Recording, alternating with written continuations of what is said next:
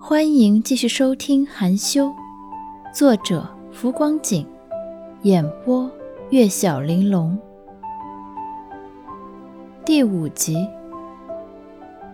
楚西关上门，一抬头，看见了自家堂哥。他父亲有兄弟姐妹，一共六个。楚河是他二伯的独子，因为个人条件好，从小便是楚家这一辈的佼佼者。也是他爸妈在批评他们兄妹时拿来做正面范例的典型代表。当然，这一切主要发生在这人上大学之前。至于现在，别说他二伯和二伯母，亲戚邻里任何一个长辈提起这堂哥，都是一副痛心疾首又无可奈何的语气。毕竟，他有着已经做到了老家县城一把手的父亲，和一个在民政局领导职位上的母亲。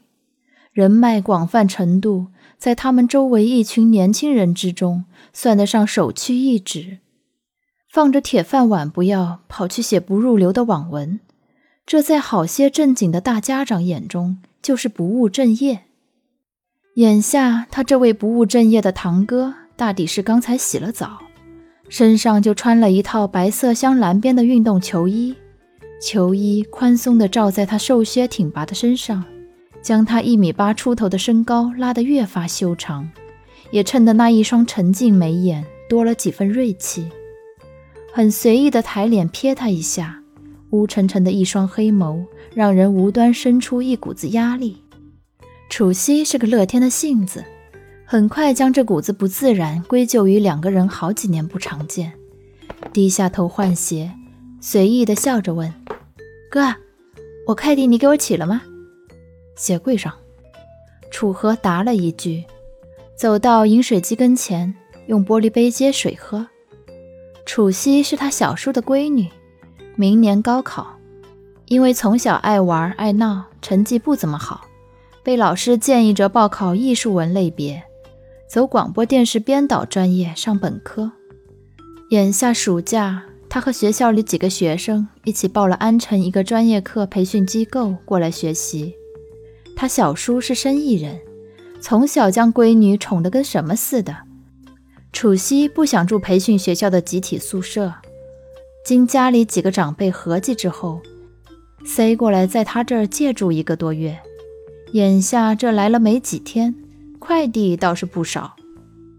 不过，身为比他大八岁的长兄，楚河不至于因为帮取快递这么点小事儿便产生什么成见。也就在喝水的时候，突然想到都九点多了，便又顺嘴多问了一句：“不是五点半就放学吗？这么晚才回来？”“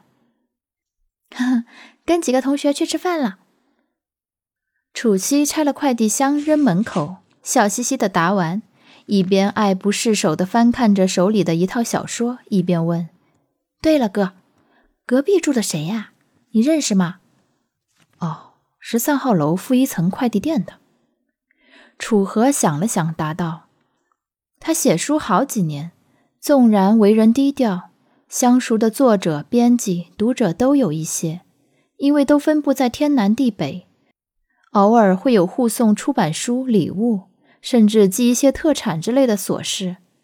这些事他一般都就近去十三号楼下面的快递店办理，时间一长，彼此面熟。”自然晓得那两男生最近搬到了隔壁，不过关系也就相当于面熟的陌生人。他性子淡，又不爱麻烦别人，寄取快递这种事儿还是去店里办。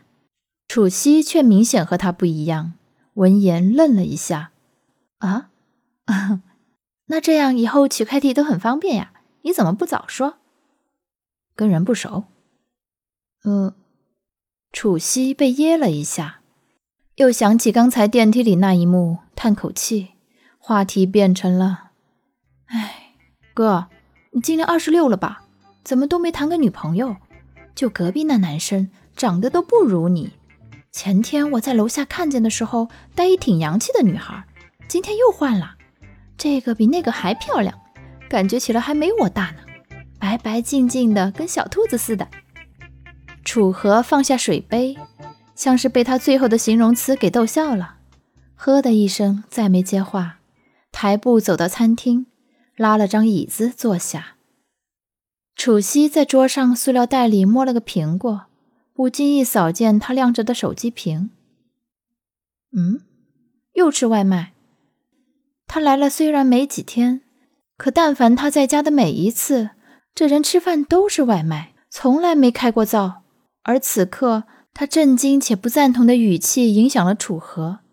他点在屏幕上的指尖顿了一顿，而后抬头询问了一句：“你还吃吗？”“嗯，可以啊。”楚西点点头，后知后觉：“出去吃饭。”“嗯，想吃什么？”“我随意，反正已经吃过一顿了。”兄妹俩换了鞋，一起出门。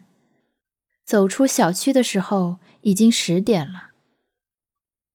本集播讲完毕。感谢收听，欢迎订阅。